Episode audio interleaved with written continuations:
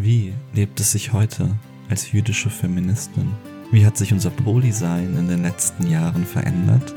Und was macht es mit uns, polyamorös und religiös zu sein? Die Antwort heute bei den Liebesäpfeln.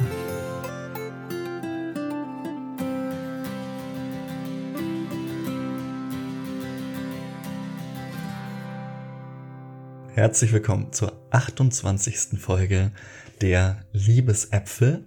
Heute wieder mal zu dritt. Wir haben eine ganz wundervolle Gästin gewonnen und wir drei sind heute Lea, Jonas und Tanja. Ich fange mal bei Lea an. Lea ist, die meisten kennen sie zum Glück schon, Kultur- und Sozialanthropologin, Sexualpädagogin, Sex-Positive-Aktivistin. Sie leitet Bondage-Workshops. Schön, dass du da bist, Lea. Ja, auch wieder schön hier zu sein. Ich freue mich schon. Und meine Stimme ist ein bisschen, vielleicht klingt erkältet, das ist auch, weil ich erkältet bin. Ich hoffe, das stört niemanden, aber wir machen es trotzdem, unseren Podcast, weil es schon so lange her ist und wir einfach Eben. Lust haben. Ja.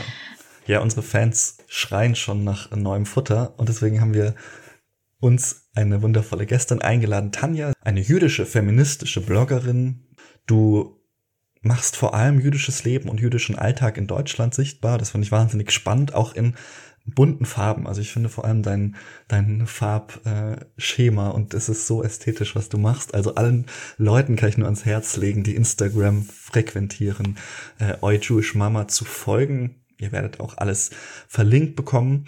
Tanja, du machst Antisemitismus-Aufklärung auch zu deinen Themen, gehören zudem noch vegan sein und queer sein. Und du hast lange Zeit auch über die Wirklichkeit von Polysein gepostet, äh, dich geäußert und ja, deswegen bist du auch äh, zum Teil heute hier, weil wir ein wenig über Jüdisch und Polysein reden wollen. Tanja, schön, dass du hier bist. Ja, ich freue mich auch sehr. Es ist immer wieder schön, Gästin in einem Podcast zu sein, den ich selbst gern höre, den ich selbst gern konsumiere. Also oh. danke, dass ich da sein kann. Ja, schön, dass, dass du hier bist. Wenn du unseren Podcast schon ein paar Mal gehört hast, weißt du vielleicht, dass wir eigentlich immer bislang mit der gleichen Frage eingestiegen sind. Und zwar, was fällt dir als erstes ein, wenn du das Thema Jüdisch und Poli hörst? Und ich stelle die Frage mal an Lea, weil Tanja wird uns vermutlich am meisten dazu sagen mhm. können. Deswegen, Lea, schieß mal los. Das Erste, was mir einfällt, ist eigentlich der Begriff Poli, dass ich den am liebsten mal definieren möchte. so, ähm, weil vielleicht manche ZuhörerInnen haben schon unsere Podcast-Folge gehört von, ähm, also wir haben eine extra Podcast-Folge zum Thema äh, Polyamorie gemacht. Ähm, sogar zwei. Sogar zwei, stimmt. Jetzt ist es eigentlich sozusagen ein drittes mit noch äh, jüdisch sein inkludiert, was nochmal ganz ähm, äh, ja, andere Perspektive wahrscheinlich mit reinbringen wird. Äh, und die Perspektive, da hören wir von Tanja dann eh äh, genug.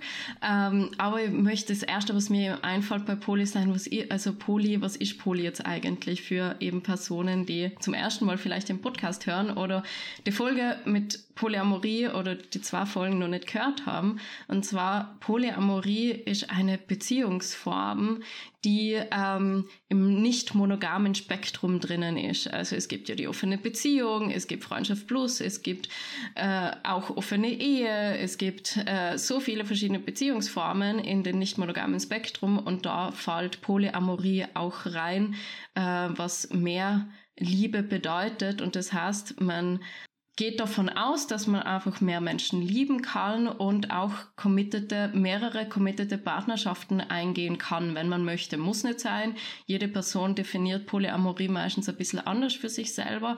Genau. Wir werden auch darüber sprechen heute, was Poly sein für uns bedeutet, wie sich's für uns verändert hat.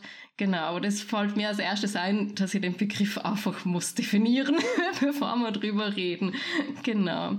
Ähm, und eben, ja, also ich glaube, ich lasse es mal bei dem und ich gebe gleich weiter die Frage an Tanja. Was fällt dir als erstes ein bei jüdisch sein und Poli?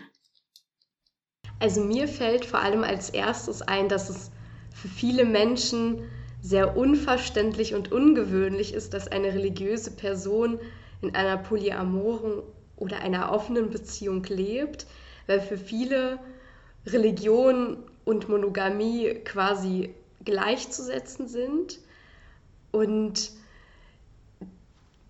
und diese Verbindung von beiden auf ähm, ganz erstaunte große Augen stößt. Wie geht das denn? Ist das denn nicht äh, Ehebruch? Ist das denn nicht Fremdgehen? Würde Gott so etwas wollen? Und ja, das ist das Erste, was mir einfällt, eben diese ganz erstaunten Blicke, wenn diese Kombination überhaupt zur Sprache kommt. Das macht voll Sinn, was, was du sagst. Ja, voll für mich auch.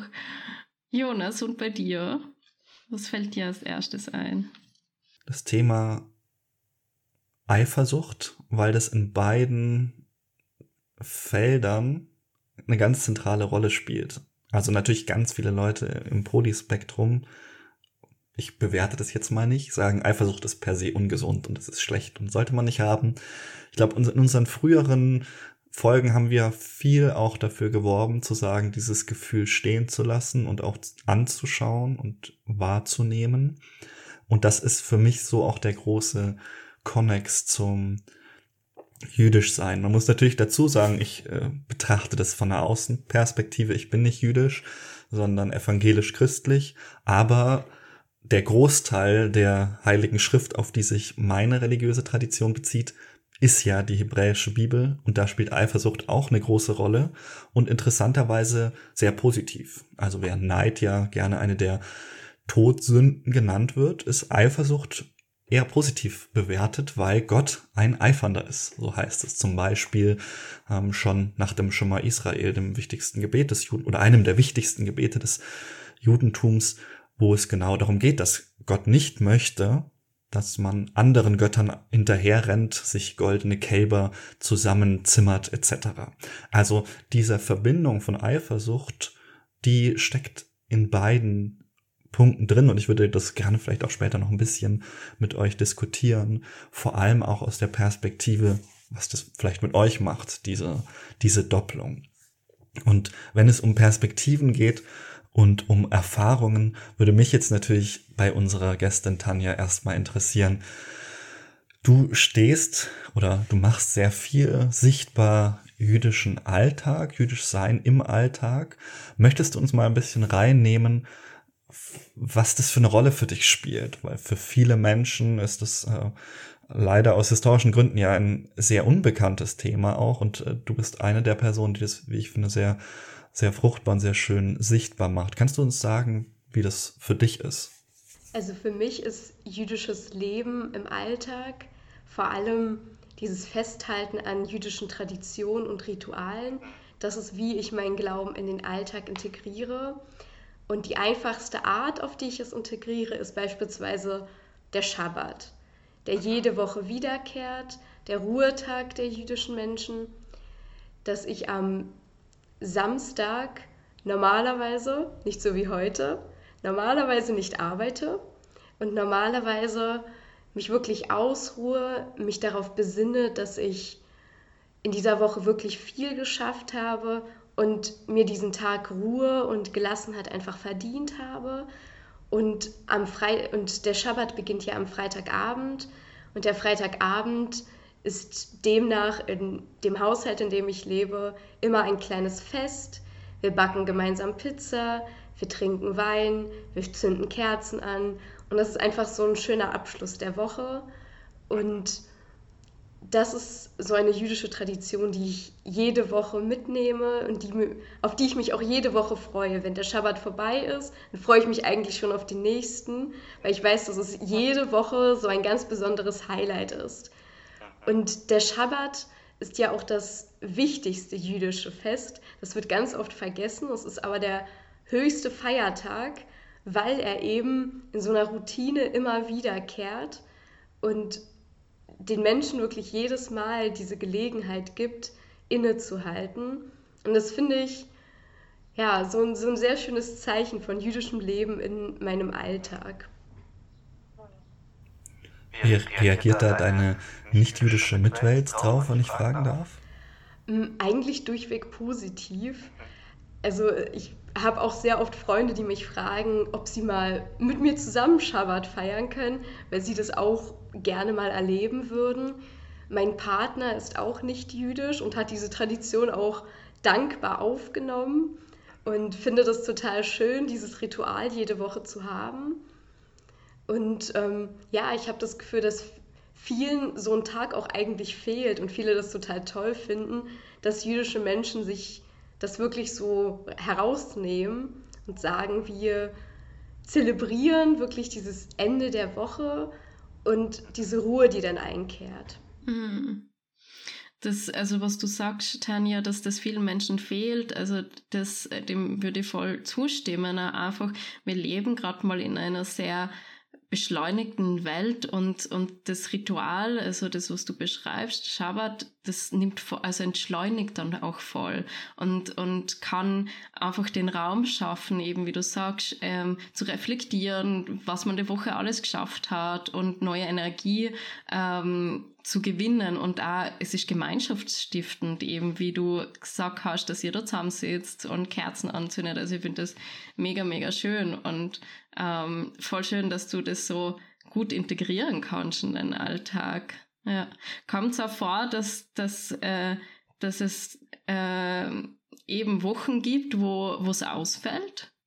Ja, tatsächlich, weil ähm, dadurch, dass meine Tochter im Wechselmodell betreut wird, es jetzt mittlerweile auch immer mal wieder ähm, Freitagabende gibt, an denen ich allein zu Hause bin, bei denen mein Partner beispielsweise arbeitet und meine Tochter bei ihrem Papa ist und ich dadurch alleine zu Hause bin und irgendwie dann nicht so dieses Bedürfnis habe, das dann groß zu zelebrieren. Ich weiß, ich sollte das dann vielleicht auch machen, aber es fällt mir manchmal sehr schwer, diesen Schabbat dann alleine zu zelebrieren. Deswegen fällt es dann so ein bisschen unter den Tisch, was eigentlich total schade ist. Aber, ähm, oder auch wenn die Woche wirklich sehr, sehr stressig ist und ich gar nicht dazu komme, das vorzubereiten, weil das erfordert ja natürlich auch Vorbereitungszeit. Mhm. Genau. Also manchmal fällt es unter den Tisch, aber ich versuche es so oft es geht dann zu vermeiden, weil es wirklich eine schöne und wichtige Tradition ist für mich.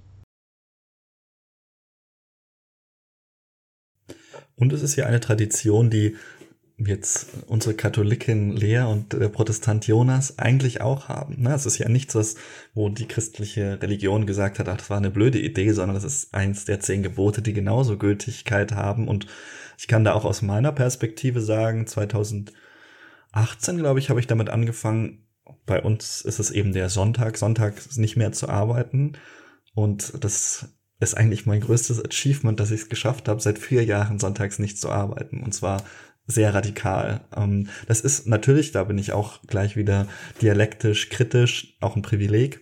Es gibt natürlich Menschen, die müssen einfach aufgrund ihrer Lebensumstände auch sonntags arbeiten. Ich habe recht viel Freizeit als Dozent und Wissenschaftler. Das heißt, ich kann mir sehr viel Freiheiten auch einräumen. Aber natürlich lebe ich auch in einem Umfeld, das durch chronische Überbelastung und Selbstausbeutung geprägt ist. Und da so ganz bewusst dem entgegenzutreten und zu sagen, ja, ich habe eine Abgabe nächste Woche, aber der Sonntag ist heilig. Äh, dieses Wort heilig ist mir, glaube ich, nie näher als der Sonntag. Man sagt das natürlich so in einem übertragenen Sinne, dass der Sonntag heilig ist. Aber für mich ist das wirklich auch eine der stärksten gelebten Praktiken zu sagen. Sonntags gehe ich zum Beispiel ganz viel jetzt in letzter Zeit, wo das Wetter schön ist, um Wien herum wandern, einfach sich Zeit zu nehmen, die Schöpfung zu genießen. Ich meine, da kommt es ja auch her in gewisser Weise. Eine mögliche Erklärung, das zusammenzudenken mit dem sieben Tage Schöpfungswerk und der siebte Tag quasi als Feier der Schöpfung und gerade in dem Zusammenhang, als jemand, der in einer Großstadt lebt, immer über Bildschirmen und Büchern hängt, dann am Sonntag hinauszugehen und der Schöpfung ihren Platz einzuräumen, an einem Teich zu stehen und den Fischreihern zuzuschauen. Das sind äh, Momente, wo ich meine religiöse Tradition in besonderer Weise erlebe. Es muss dann auch gar nicht der Gottesdienst um 10 Uhr in der Kirche sein, sondern es ist eben in verschiedenen Formen denkbar. Und ich glaube, Lea hat sicher auch äh, Rituale, mit denen sie ihren Alltag strukturiert. Was, wie ist es bei dir? Gibt es sowas ähnliches auch? Oder wie lebst du deinen vielleicht Wochenrhythmus?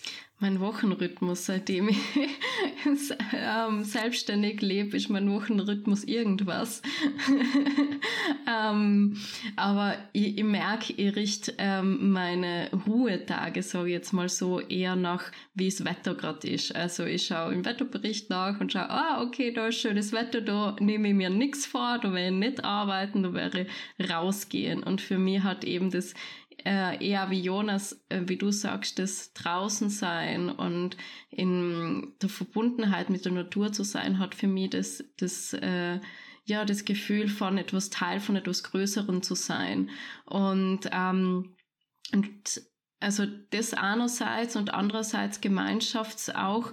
Also ich bin ja voll Fan von Ritualen und ähm, was ich oft gemacht habe, ist bei Vollmond ähm, Menschen einzuladen, die ich gern habe und in eine gewisse Besinnung zu gehen, in eine gewisse Reflexion zu gehen.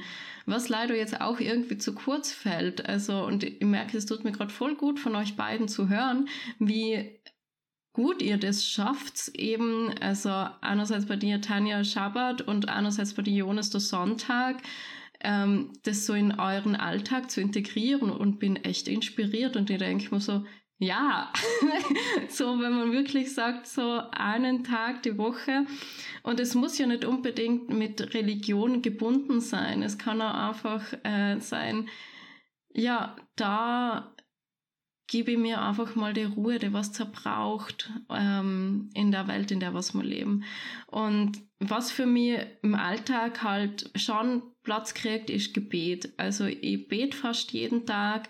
Ähm, und ich weiß gar nicht, ob ich es schon mal in einer anderen Podcast-Folge gesagt habe, aber es gibt eine Abwandlung von Vater Unser, ähm, die, ja, die, die Abwandlung ja resoniert für mich voll, weil es einfach äh, genderneutral ist. Also es wird weder Vater noch, noch irgendwie äh, ähm, eben irgendein Geschlecht angesprochen und deswegen kann ich mit dem sehr viel äh, anfangen. Und das ist sozusagen gerade mal meine meine Praxis, meine ja, religiöse Praxis im Alltag, würde ich sagen. Mhm. Genau. Wie ist es bei dir, Tanja? Äh, als Gebetspraxis, spielt das auch eine Rolle in deinem Leben?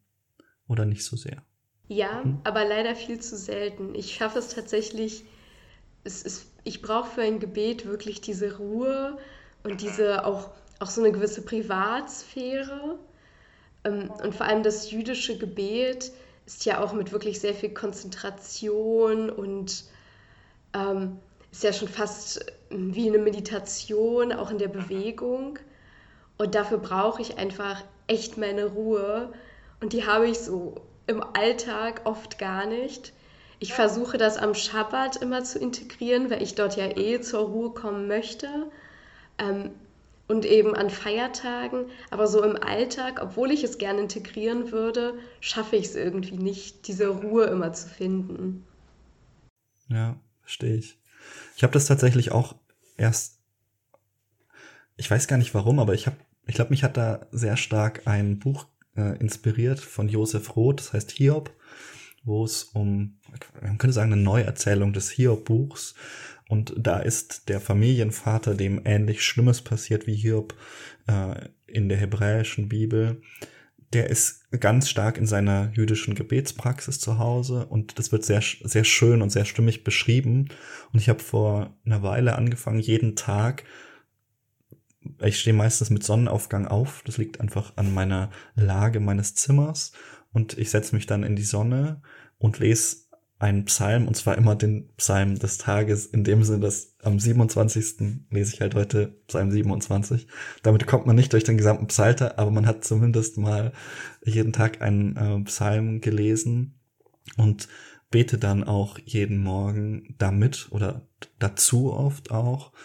Und für mich so diese, diesen Tag damit zu beginnen mit zwei verschiedenen Perspektiven. Also für mich ist es einerseits Bitten und Danken. Ich fange meistens mit Danken an. Also schließe einfach die Augen und danke meistens erstmal für die Vögel, die vor meinem Fenster äh, zwitschern, für die Sonne auf meinem Gesicht, für den morgendlichen Windhauch und äh, die ganz die Sachen, die so sehr nahe sind und dann aber auch über weitere Sachen hinaus, über Menschen, die mir sehr viel Kraft in meinem Leben geben, Menschen, die für mich da waren, auch in vielleicht letzten Tagen, aber auch Banalitäten und äh, Sachen, die mir einfach in dem Moment in den Sinn kommen und dann, und das ist auch, finde ich, eine ganz wichtige Praxis, dieses Bitten, und zwar auch für diejenigen, die einem vielleicht nicht unbedingt was Gutes wollen. Also dieses jesuanische, diese Feindesliebe.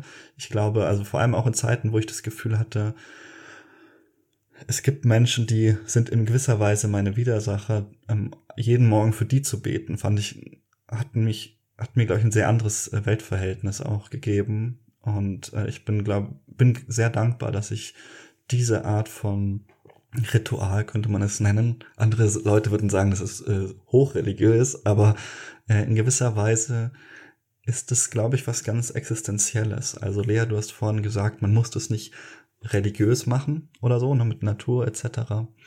Ich würde ja sagen, im Grunde hat Religion ihren Ursprung immer in Erfahrung. Das, die Lehre ist sekundär, aber im Grunde sind das genau diese existenziellen Erfahrungen, die dann irgendwann Tradition werden. Und aus der Tradition kann man dann im Idealfall wieder zu diesen Erfahrungen zurückkehren. Aber äh, dieses in der Natur sein ist selber schon für mich religiös. Das ist dann vielleicht auch eine Frage des Framings, aber wir verbinden es halt immer sehr stark mit Lehre und mit einer Institution und mit Regeln etc. Und da dass Religion eben schon da anfängt, wenn man morgens für die Schöpfung dankt, ist für mich eine ganz äh, schöne Erfahrung auch. Es geht ja jetzt weniger darum, um richtig oder richtige Lehre etc., sondern wie wir es selber praktizieren. Hm. Mir interessiert nur voll, ähm, Tanja, also ich habe ähm, Frage an dich, ähm, dein, dein Jüdischsein auch vor allem im Alltag, was, was gibt dir das? Also ähm, voll, wenn du darauf antworten möchtest, was gibt dir dein, eben die Traditionen, die du sagst, eben die Rituale, ich, ich, bin ja selbst äh, in einer nicht religiösen Familie aufgewachsen aber ich habe mich trotzdem immer als Jüdin verstanden und auch definiert. Und diese Tradition habe ich trotzdem miterlebt, einfach als Kulturgut. Eher nicht als religiöse Praxis, sondern einfach als Teil der jüdischen Kultur. Und das hat mir einfach so einen extrem großen Teil an Identifikation gegeben, weil ich mich sehr stark mit dem Judentum und dem Jüdischsein identifiziere und auch anderen jüdischen Menschen gegenüber eine sehr starke Solidarität verspüre. Dadurch ist zum Beispiel auch das Tragen einer Kippa beispielsweise für mich auch eher eine ähm, Praxis, die für mich etwas mit meiner jüdischen Identität zu tun hat und damit, dass ich mich als jüdisch kenntlich machen möchte und anderen jüdischen Menschen auch zeigen möchte, dass ich da bin, als eben das wirklich als religiöse Praxis. Also für mich ist das wirklich einfach ein sehr großes Symbol dieses jüdischen Lebens und meines eigenen Jüdischseins, einfach ein Ausdruck dessen. Und damit verbinde ich eben auch die ganzen Traditionen. Das gibt mir sehr viel, weil ich mich als Jüdin wirklich sehr stolz fühle und das wirklich als etwas sehr Positives sehe. Ich habe mich neulich mit einem sehr streng praktizierenden Moslem unterhalten und ich fand es ganz spannend. Ich habe ihm die Frage gestellt, wie ist es denn diese Praktiken, die für manche Leute eher als einschränkend empfunden werden? Wir haben jetzt über zum Beispiel Schabbat oder Sonntag geredet und das Judentum, aber auch eine streng praktizierte andere Religion zeichnet ja oft aus, dass man gewisserweise freiwillig Freiheiten aufgibt. Dass man sagt, das und das mache ich gerade nicht, obwohl ich es könnte. Und es steht natürlich auch in gewisser Weise quer zu einem Verständnis von Produktivität und Effizienz und Selbstoptimierung. Und ich finde das so spannend, weil das für viele Leute ganz schwer zu verstehen ist. Also, dass Leute zum Beispiel jetzt äh, in dem Fall des Mannes, den ich gefragt hatte, der sehr abstinent lebt, äh, Speisegebote hält. Du bist ja auch Veganerin zum Beispiel. Magst du uns, wenn du äh, dafür gute Worte hast, sagen, wie das für dich ist? Also dieses vielleicht erstmal unintuitive, dass man etwas nicht macht, wie daraus auch Kraft oder ähm, vielleicht Glück, Freude sich entwickelt bei dir, falls das so ist? Also bei mir ist mein Veganismus kommt ja aus mehreren Schienen. Einerseits mhm. diese ganz klassischen Schienen wie Tierleidminderung, mhm. Umweltgründe, aber auch mhm. wirklich zum großen Teil ähm, aus der Einhaltung der jüdischen Speisegesetze des Kashrut, mhm.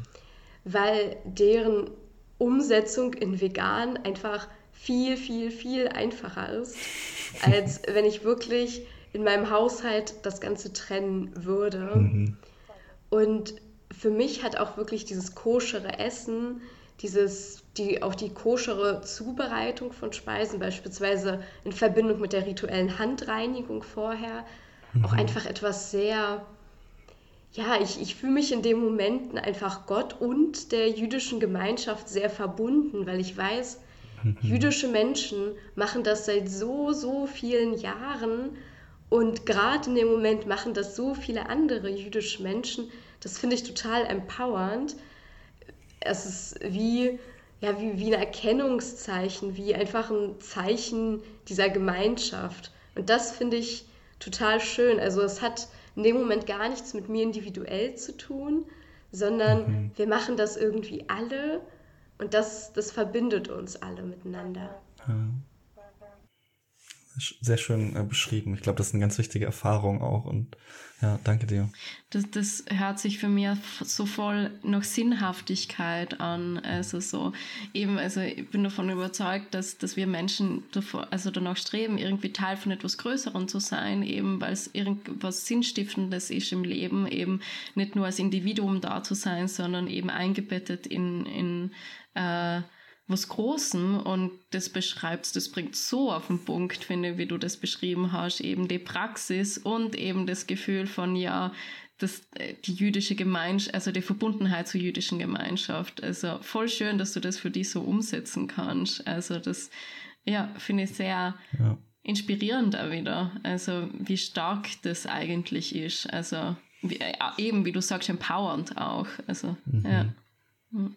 Ich glaube, glaub, das ist auch der Grund, warum viele Leute tatsächlich mit der Bibel noch was anfangen können. Also ich merke das auch, wenn ich diese Psalmen lese und mir einfach klar mache, dass da vor 3000 Jahren etwa oder ein bisschen mehr sogar teilweise noch Leute, die halt schon so tot kann man gar nicht sein, die sind schon so staub, die gibt es schon so lange nicht mehr und trotzdem lese ich ihre Worte noch. Also, und die sind halt immer noch da in gewisser Weise. Und ich weiß auch, dass meine Großmutter die schon gelesen hat und meine Urgroßmutter und all die Leute, die vor mir kamen, die ich gar nicht kannte. Die Leute im 30-jährigen Krieg haben darüber gebetet.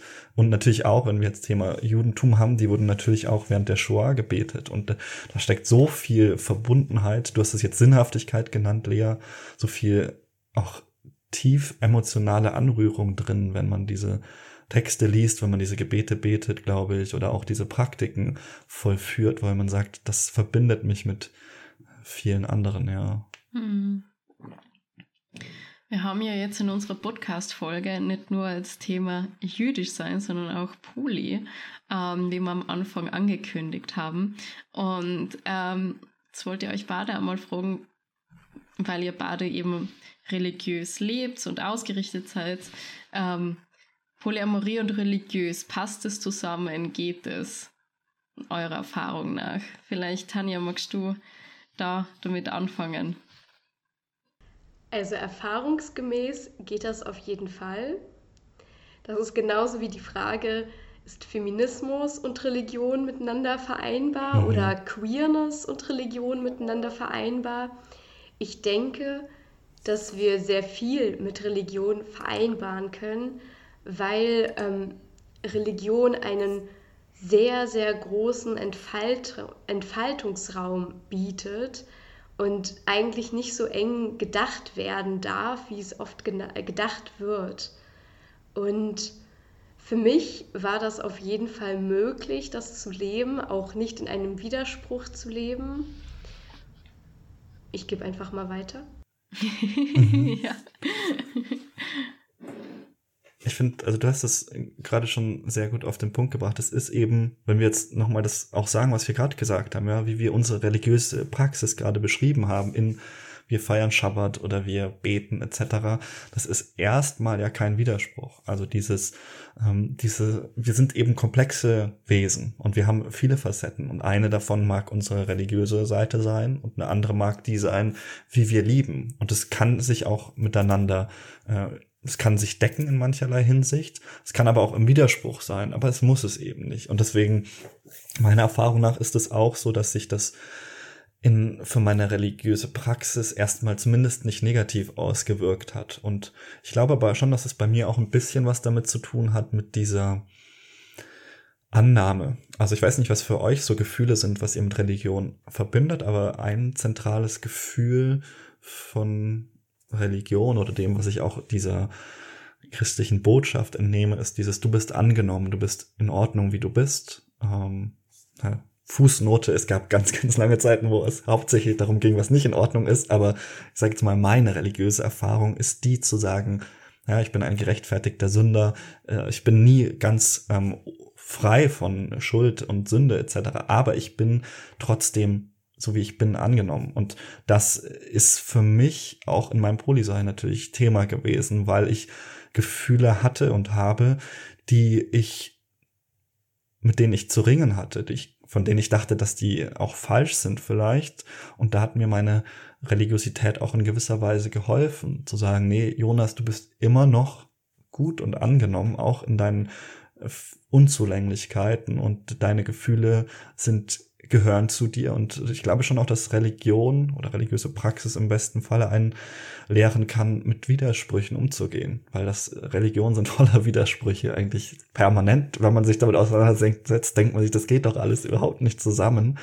Und das ist, glaube ich, etwas, was einen vielleicht da auch lehren kann, damit umzugehen. Ja. Tanja, wie ist es äh, bei dir? Hast du solche Gefühle auch oder hast du ganz andere Erfahrungen? Ich finde, dass man aus beispielsweise religiösen Schriften auch einfach sehr viele unterschiedliche Gedanken ziehen kann mhm. und sehr viel nicht, wenn man es nicht wörtlich nimmt, sondern auch wirklich in Metaphern liest, mhm. auch einfach sehr viel auf sein eigenes Leben und sein eigenes Denken auch übertragen kann, was für mich auch ein Zeichen davon war, dass ich als polyamore Person innerhalb meiner Religion operieren kann, war, dass im Talmud der Frau beispielsweise sexuelle Befriedigung und die ähm, Befriedigung all dieser Bedürfnisse auch einfach zusteht und einfach auf ein sehr hohes Podest gesetzt wird. Und das war für mich ein Zeichen zu sagen, meine Bedürfnisse sind innerhalb meiner Religion wichtig, ob sie jetzt sexueller Natur sind ob sie jetzt einfach einer emotionalen Natur sind. Und mit diesen Gefühlen fühle ich mich angenommen. Diese Gefühle spielen eine Rolle und ich darf das ausleben.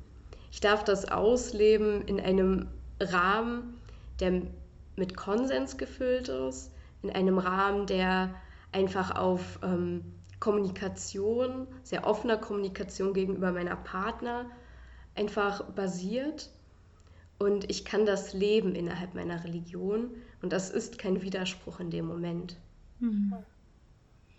Wow, ich schmelze dahin, wie du das so sagst, so, ähm, weil ich, ich würde mir so wünschen, dass das einfach in so auch, also so wie ich aufgewachsen bin, also wenn es so gewesen wäre, so, also wie du das sagst, so, also dass genau die Bedürfnisse, die du gerade genannt hast, eben, dass die wichtig sein und, ähm, und eben, dass sich die Lebensform von Polysein nicht ausschließt mit der eigenen, also mit dem religiösen Leben, dass das eingebettet sein kann. Und da habe ich eigentlich total eine andere äh, ja, Realität erlebt, wie, wie ich aufgewachsen bin und, ähm, und merke das ja immer wieder. Ich gehe zwar selten äh, in einer, also in katholischen Gottesdienst, aber wenn ich gehe, merke ich halt, es ist sehr stark nur der Wert der Kernfamilie vertreten, was, was ja auch ein schöner Wert, also ich finde Wert Familie schön, aber es muss ja nicht unbedingt Kernfamilie sein. Also ich merke, dass sehr wenig Raum ist in der katholischen Kirche zu anderen Lebensformen. äh, oder Beziehungsformen. Und, ähm, und ich finde es so schön zu sehen ähm, und zu hören jetzt von dir, Tanja, oder auch in Wien durch Jonas bin ich halt zu, zu evangelischen Gottesdiensten gekommen und äh, es gibt queere Gottesdienste, es gibt äh, Auslegungen der Bibel, wo ähm, also Bibelstellen äh, vorgelesen werden oder interpretiert werden, wo das Polyleben auch eingebettet ist. Und das finde ich so schön. Und dass da die katholische Kirche noch ein bisschen ähm, nachhängt. Sehr weit nachhängt. Nicht nur ein bisschen. Du hast jetzt, du hast jetzt mal zwangsgeoutet, Lea. Ich habe gehört, du hast unlängst einen Gottesdienst gehalten. Ist da was dran?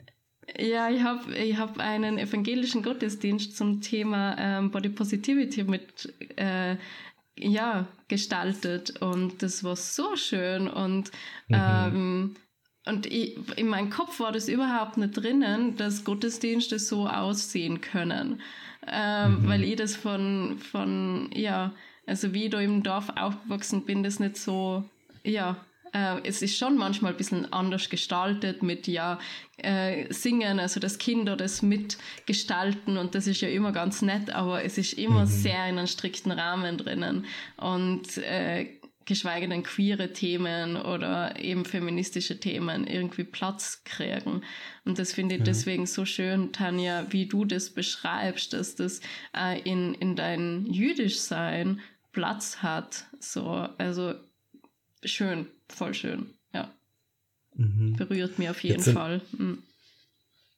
Jetzt sind wir freiwillig oder unfreiwillig ja in gewisser Weise auch Poster Children vor ähm, für kirchliche Polyamorie oder jüdische Polyamorie geworden. Also ich merke das auch. Ich werde halt mittlerweile schon auch damit assoziiert, dadurch, dass unser Podcast relativ bekannt ist. Du bei dir vermutlich auch so, Tanja, dass du, weil du ja auch eine Zeit lang dazu mehrere Sachen äh, veröffentlicht hast, dass man dann auch plötzlich damit identifiziert wird. Das hat natürlich dann, kann mit Anfeindungen einhergehen. Äh, was mich aber auch interessieren würde, ist, wie habt ihr das erlebt und wie hast du das erlebt, dass man, wenn man dann plötzlich auch so für was steht, äh, setzt es, hat es dich auch unter Druck gesetzt, weil du das Gefühl hast, du musst jetzt auch noch für die Öffentlichkeit irgendwie Fahne zeigen sozusagen oder Flagge bekennen? Vor allem, weil mit Polyamoren, mit offenen Beziehungen, mit jeglicher nicht monogamen Form ja automatisch sehr viel Stigmatisierung und auch sehr viel, ähm, ja, wie soll ich sagen, einfach Unverständnis einhergeht und ganz oft von im Vornherein gesagt wird, das kann ja nicht funktionieren, das äh, ist im Vornherein zum Scheitern verurteilt und ähm, ich tatsächlich auch relativ viel negatives Feedback bekommen habe in Bezug darauf, dass ähm, wir eine Familie sind. Also wir nicht einfach nur ein Paar, sondern, sondern da auch noch ein Kind mit drin hängt, was relativ klein ist. Und viele das für sehr, sehr unverantwortlich hielten. Und ich hatte dann das ganz, ganz große Bedürfnis, allen zu beweisen, wie toll diese Lebensform ist und dass das absolut funktionieren kann und die allerbeste und tollste Lebensform ist, wie ich sie lebe. Und dann habe ich an irgendeinem bestimmten Zeitpunkt gemerkt, oh mein Gott, das ist ja auch falsch. Das ist nun mal nicht, vielleicht nicht für jeden die beste Lebensform. Und das ist vielleicht auch in dem Moment für mich nicht die beste Beziehungsform. Und Beziehungen dürfen sich wandeln und Beziehungen dürfen auseinandergehen, Beziehungen dürfen sich öffnen, Beziehungen dürfen auch wieder geschlossen werden. Und das kann in einem Wandel passieren. Und nur weil ich mich heute dazu entschieden habe, meine Beziehung zu öffnen, bedeutet das nicht, dass ich das jetzt die nächsten 20 Jahre mache. Und das war so ein riesiger Erkenntnismoment für mich, dass ich gesagt habe, hey, ich kann für diese Lebensform, für diese Beziehungsform stehen, aber ich muss sie nicht immer perfekt leben. Es ist, jede Beziehung ist anders. Jede Beziehung wandelt sich im Laufe der Zeit und das ist in Ordnung. Und das alles ist total legitim und es darf auch mal krachen in einer polyamoren Beziehung, genauso wie es in einer monogamen Beziehung Krach geben kann. das ist in Ordnung, aber ich werde immer anders angeschaut. Ich werde immer unter einem ganz anderen Sichtpunkt ähm, beleuchtet. Weil wenn eine monogame Beziehung scheitert, wenn eine monogame Beziehung auseinandergeht, wird das immer ganz anders bewertet, als wenn eine nicht monogame Beziehung auseinandergeht.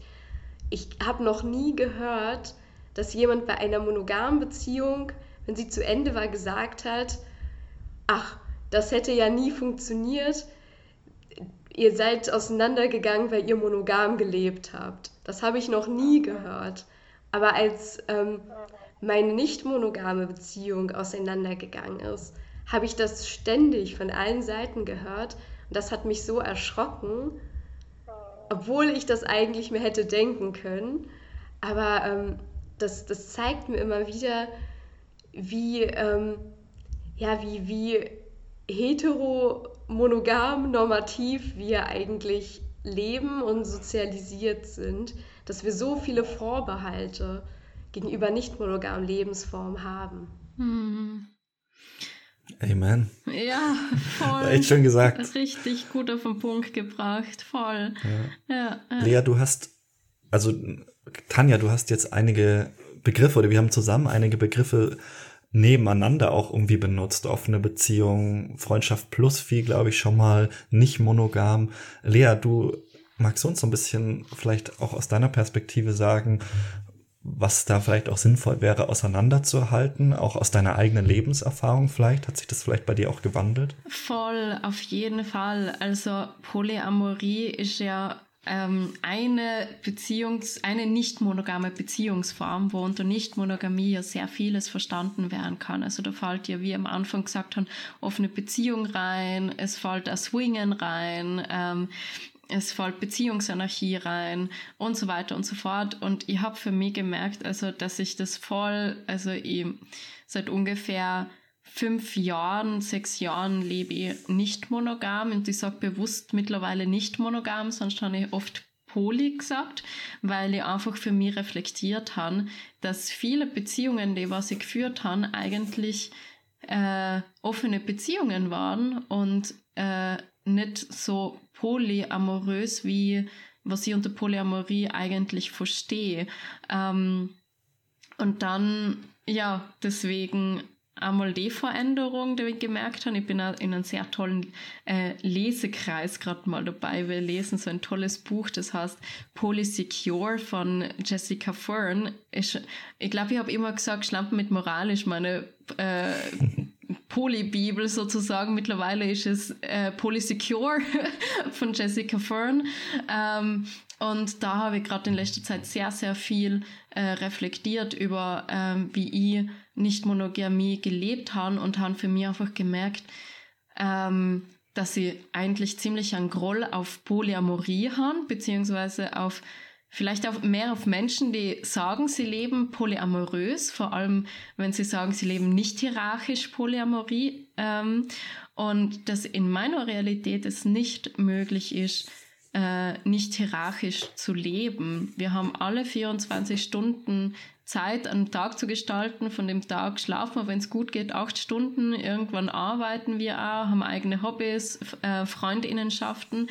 Und da ist es für, für mich eigentlich auch sehr verständlich und, verständlich und okay, Prioritäten zu setzen und eben noch auch vielleicht äh, Hierarchien in die Beziehungen reinzubringen. Und das ist ja voll okay. Ich finde es dann einfach auch teilweise unverantwortlich, wenn man ähm, das nicht genug reflektiert hat, zu sagen, wo in meinem Leben sind meine Prioritäten und wenn ich meine Beziehung öffne oder eben in einer Polyamorie ähm, äh, als Lebensform gehe, dann finde ich, muss man sehr genau wissen, okay, welche Kapazitäten habe ich zur Verfügung, welche Privilegien habe ich eigentlich, wenn ich schon in einer Primärbeziehung bin ähm, und welche Tools stehen mir auch zur Verfügung. Ich meine, Polyamorie ist an sich nicht wirklich ein neues also Konzept. Es wird ja schon eigentlich unter anderen Namen freie Liebe und so weiter und so fort praktiziert.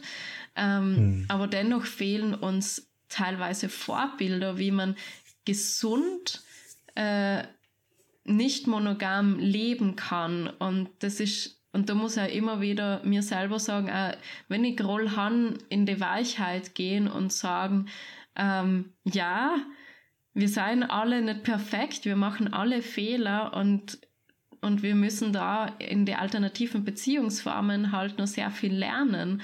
Und das ist ja voll okay, dass das ein Prozess ist. Und für mich geht es mittlerweile eh, eher in Richtung Beziehungsanarchie, weil ich für mich einfach merke, dass Freundinnenschaften so wichtig sein für mich und eigentlich gleich wichtig sein wie Personen, die, mit denen ich romantisch sexuell äh, interagiere. Ähm, und bin für mich ja immer noch, das hast du so gut gesagt, äh, Tanja, eben, dass das eigentlich je nach Lebensumstand auch vielleicht die Beziehungsform sich ändern kann. Und deswegen für mich das auch fluide. Also je nachdem, welche Beziehungsform ich gerade lebe, das mhm. an meine Lebensumständen angepasst ist. Und ja, teilweise auch für mich immer noch ein großes Fragezeichen. so, ähm, aber das, was ich ganz sicher weiß, ist, dass ich Monogamie für mich einfach nicht leben kann mittlerweile, seitdem ich äh, weiß, wie, wie sich Nicht-Monogamie anfühlt und welche Möglichkeiten dass es alles gibt und das für, für meine Werte, also viel mehr mit meinen Werten vereinbar ist, die Nicht-Monogamie als Monogamie. Ja. Also auf jeden Fall eine große Reise für mich. Mhm. Ja. Hört sich so an, ja. Jonas ist für dich das Leben als äh, mit Polyamorie auch eine Reise oder wie hat sich für die verändert? Ja, definitiv. Also ich habe, ich kann echt allem dir nur zustimmen. Es ist wirklich, wie du sagst, da ist ein großes Fragezeichen. Wir haben wenig gesunde Vorbilder für Nicht-Monogamie. Ich würde sagen, wir haben auch gar nicht so viele gute Vorbilder für Monogamie. Ja. Aber das ist eher so die Wahl zwischen Pest und Cholera, beziehungsweise, wenn man es positiv ausdrückt, zwischen zwei Formen, die gelingen können, die aber beide mit super viel Schwierigkeiten, Herausforderungen, Verletzungen zu tun haben. Und ich glaube, da kommen wir eigentlich nicht raus. Also selbst wenn wir sagen, gut, ich lebe zölibatär, dann wird man auch mit seiner Sexualität konfrontiert werden. Und das ist etwas, wo wir ich glaube, wir müssen uns damit arrangieren, dass wir da mit Verwundungen konfrontiert werden, dass wir vielleicht auch Schuld auf uns nehmen. Ich glaube, das ist auch ein Thema, was mir jetzt bewusster geworden ist, dass du hast jetzt von Verantwortung gesprochen, dass ich nicht immer genug ähm, nicht immer genug auch kommuniziert habe, dass ich, ähm, dass ich zu, manchmal war ich übermütig und selbstsicher und habe auch manchmal von Liebe geredet, wo vielleicht für andere Leute was anderes damit gemeint gewesen wäre.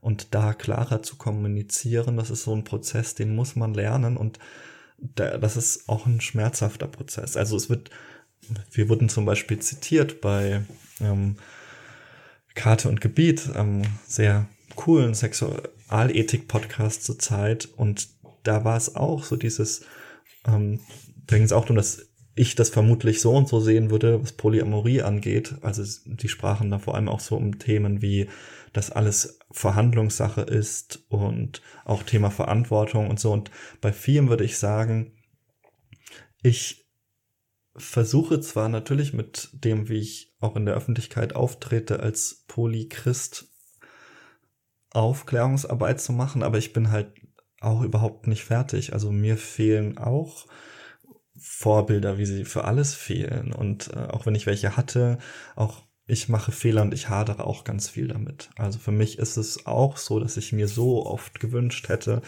dass ich äh, Mono wäre, keine Frage. Und dann ist es dann aber doch so, dass auch die schönsten Momente, genauso wie die sch schwierigsten, glaube ich, mit bei mir mit meinem Po-Design zu tun haben. Und das ist biografisch ein ganz wichtiges Thema für mich, vielleicht das Wichtigste. Und ja, ich glaube, wir kommen nicht daraus, uns damit auch weh zu tun. Wir können versuchen zu kommunizieren, aber auch Kommunikation gelingt nicht immer. Und das, das, ich glaube, das klingt jetzt irgendwie traurig und deprimierend, aber wir müssen, glaube ich, uns darauf einstellen, dass wir in Beziehungen auch mit Schmerzen konfrontiert werden. So oder so. Wir können uns aussuchen, in welcher Form vielleicht. Aber da kommen wir nicht drum rum. Und es wird sich auch in allen Konstellationen verändern. Also manchmal gelingt es, manchmal gibt es Phasen, in denen es wahnsinnig schön ist. Und es gibt Phasen, die mit Schmerz und Verletzungen verbunden sind. Und auch wie du, Lea, kann ich mir gerade nicht, nicht vorstellen, diese zumindest Aspekte von Polyamorie. Also gerade diese, diese Offenheit für Gefühle und die mit sich selbst ähm, und den anderen ins Gespräch zu gehen, sich anderen Leuten zu öffnen und für andere da zu sein, wenn sie es brauchen, die auch Gefühle zuzulassen. Das ist vielleicht das Wichtigste für andere. Das kann ich mir auch nicht vorstellen, weil ich glaube, das könnte ich auch nicht, ohne mich wieder selbst zu verleugnen. Das heißt, ich äh, ja, werde da irgendwie auch weiter mich hindurch manövrieren müssen. Und das wird nicht immer leicht. Das wird vielleicht Tanja ähm, auch erzählen können. Wie ist es bei dir? Hat sich das in deinem, deiner Biografie auch verändert? Ich fand einen Punkt, den du gesagt hast oder angesprochen hast, sehr schön. Und zwar ähm, wird mir auch immer wieder bewusst, es gibt ja viele Menschen, die da so eine Hierarchie auftun und sagen, Monogamie ist die leichteste Form der Beziehung mhm. und Polyamorie und offene Beziehungen sind irgendwie eine Stufe drüber. Aber diese Hierarchie sollte man ja gar nicht aufmachen, weil jede Form besondere Herausforderungen mit sich bringt und für jeden Menschen vielleicht genau die andere Form viel schwieriger zu leben sein könnte zu einem bestimmten Zeitpunkt seines Lebens. Bei mir hat sich das auch definitiv gewandelt. Ähm, ich hatte wahrscheinlich, ich hatte eine eher kurze polyamore Phase, eine relativ kurze, nicht monogame Phase im Vergleich zu dem, was ich von euch schon gehört habe. Und ähm, mir ist bewusst geworden, dass ich mir das sehr einfach vorgestellt habe. Ich habe mir das sehr ähm, sehr lustig und sehr ähm, fröhlich vorgestellt, aber ich habe nicht damit gerechnet, wie herausfordernd das sein kann, wie schwer es sein kann, mit so vielen Menschen und so vielen unterschiedlichen Bedürfnissen und Gefühlen umzugehen und da so eine Balance zu halten, weil ich ja jede dieser Personen mag und liebe und nicht verletzen möchte, aber trotzdem Prioritäten setzen muss und trotzdem irgendwie Grenzen setzen muss. Und das ist mir so schwer gefallen, so unfassbar schwer. Und da habe ich jetzt gerade eine Phase, wo ich sage, hm, gerade traue ich mir das nicht zu. Gerade bin ich in einer Phase, in der ich mich auf eine Person konzentrieren möchte und mit einer Person zusammen sein möchte auf diese Weise, weil ich einfach gesehen habe, dass mich das andere auch komplett ausbrennen kann. Ich habe, Jonas hat das auch sehr gut gesagt, so die schönsten Phasen, aber auch ganz schreckliche und sehr schöne Erlebnisse mit so einer Gefühlsüberflutung und vielen liebenden Menschen um einen herum und schönen Dates und tollen Erlebnissen, aber andererseits auch so viel Herzschmerz und so viel, ja, so vielen verletzten Gefühlen, dass ich gerade einfach sage, puh, ich brauche eine Pause von all dem und das ist auch okay.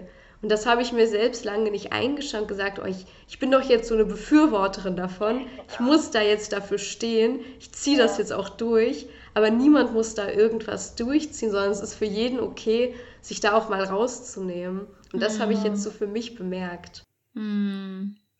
Das klingt sehr gut reflektiert und gesund, dass er für die den, den ja, de, den Schritt jetzt gerade machst und dir die Erlaubnis gibst, okay, jetzt äh, mhm. darf ich möchte mir und ich darf mir einfach mal auf einen Menschen auf der Ebene konzentrieren. So, ja. Ich finde, ja. ähm, ich möchte voll gern, weil ich den Begriff so toll finde und der nur viel zu wenig, ich habe versucht, äh, auf Deutsch auch zu googeln oder eben zu, ähm, im Internet zu finden. Und ich habe sogar bei ChatGPT eingeben, den Begriff, und ChatGPT hat nichts dazu sagen können. Und zwar den Begriff Polyintimates, weil das ist so ein Begriff, der ähm, der in mein Leben sehr resoniert und ähm, den hat Jessica Fern in ihrem Buch geprägt. Also wir können, kennen halt hauptsächlich aus dem Buch.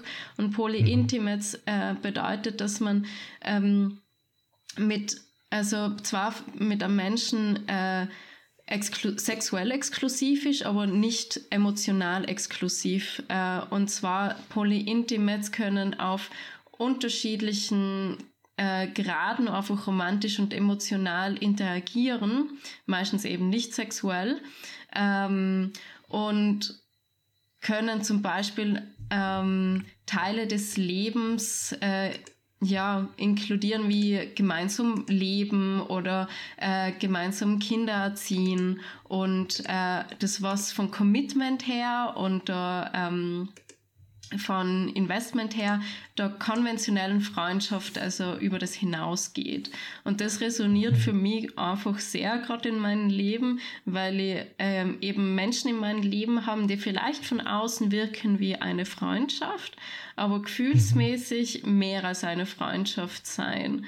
Und mhm. deswegen resoniert der Begriff für mich gerade einfach sehr, dass ich gewisse romantische und emotionale Intimität mit Menschen leben kann, ohne dass du gleich eben der, der sexuelle Part mit dabei sein muss. Also ich merke, das erleichtert für mich so sehr, das auch zu trennen. Auch so die Vorstellung, also ich habe Familienwunsch und mir da aufzutun, dass das nicht unbedingt mit einer Person sein muss, mhm. mit der was sie in einer sexuellen Beziehung bin, sondern dass das auch mit einer ganz anderen Person sein muss, wo vielleicht die Kindererziehung sich besser sogar anfühlt ähm, und, der, und wir den nicht sexuellen Teil, also den sexuellen Teil nicht teilen. Und deswegen, mhm. ja, finde ich das so schön, dass, dass es da mittlerweile mehr Möglichkeiten und Begrifflichkeiten dazu gibt. Und Begrifflichkeiten können zwar einschränkend sein und dann doch wieder auch befreiend sein, wenn man genau. Mhm. Hm. Ich würde zum Abschluss gerne nochmal auf einen Begriff zurückkommen, der in unserer ersten Poly-Folge fiel.